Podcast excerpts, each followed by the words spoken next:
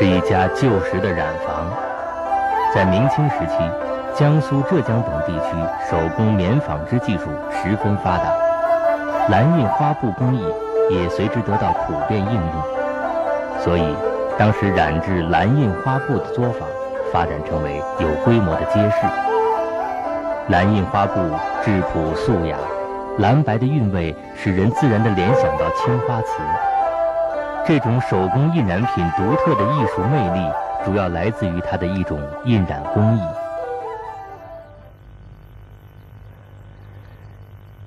这是我国目前所能看到的最早的蓝白印花棉布，但它却是一块蜡染布料。据专家推测，蓝印花布的染色技术源自古老的蜡染工艺。蜡染是用蜂蜡。作为防染剂，染色时布上涂蜡的部分不会着色。蓝印花布和蜡染的印染原理相同，它只是用更为廉价的碱性防染剂代替了较昂贵的蜂蜡。技术上的这点突破，使得蓝印花布能得到广泛的应用。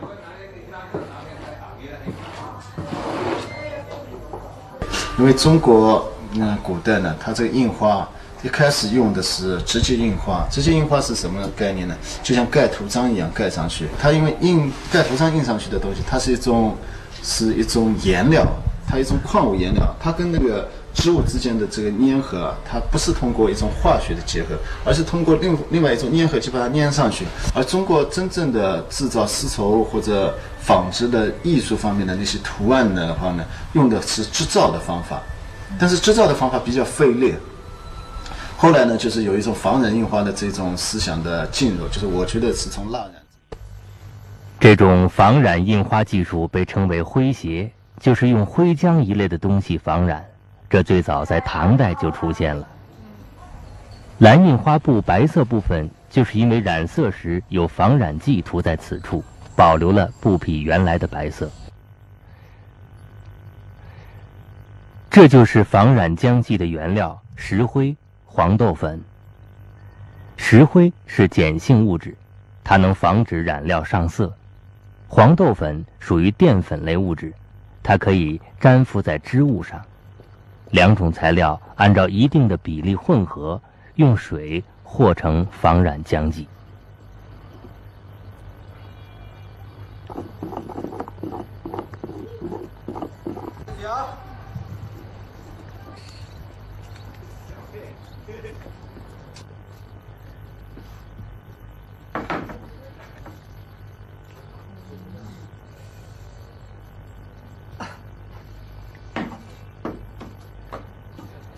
据考证，唐代是用草木灰作为碱剂，在丝绸上进行防染。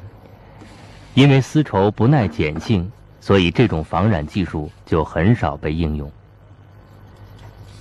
元末明清时期，棉布大量生产，棉布和染蓝的靛蓝都恰好适合在碱性环境中染色，所以明清之后，蓝印花布的印染工艺。得到了广泛应用。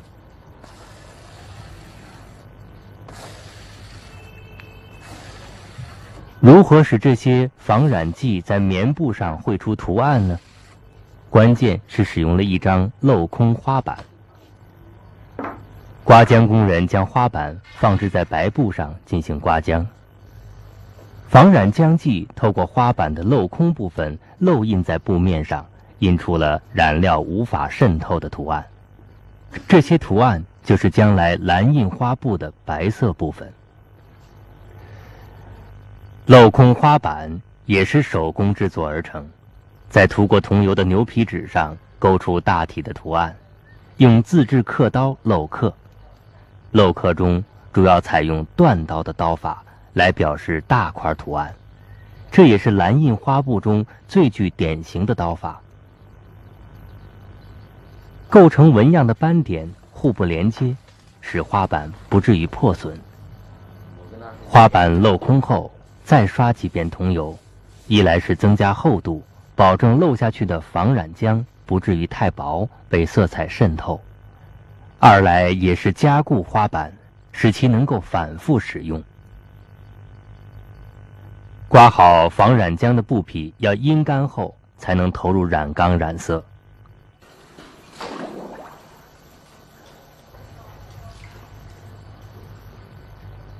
染池看似一池池蓝水，但拨开表面，染料真实的色彩却是绿色。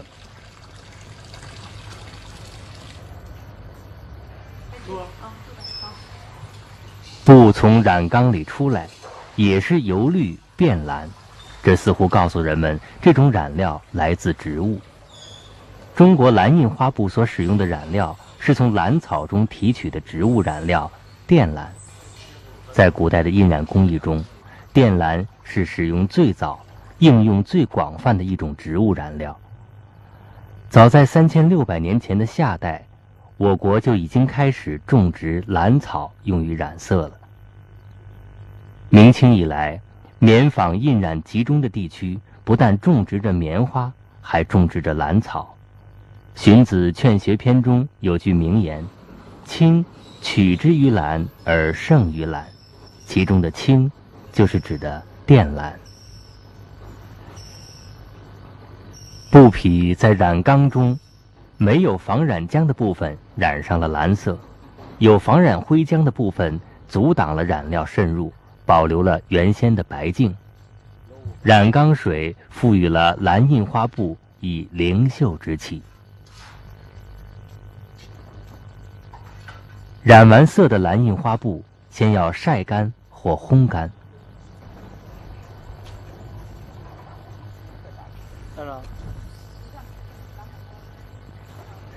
用刮刀刮掉防染浆层，密封处露出本色。灰浆块大的个别地方出现战裂的纹路，入染后就保留下很多不规则的细纹，犹如瓷器上的碎花开片，自然古朴。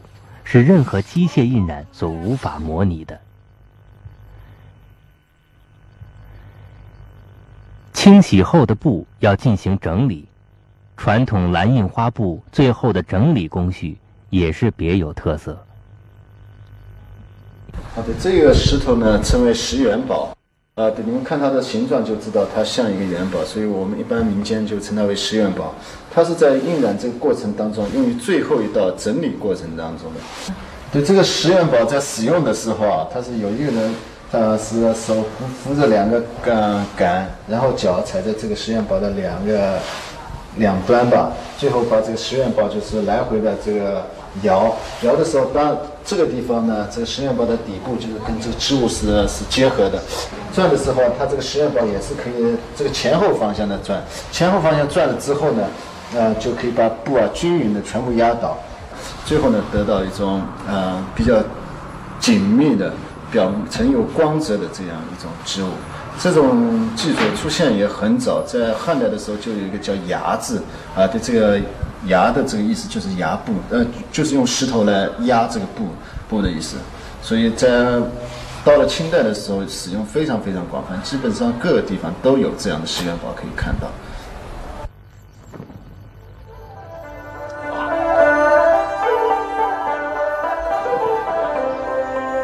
蓝印花布是我国民间传统工艺之一，质朴素雅，含蓄优美之中。饱含着浓郁的乡俗民情，使人回味无穷。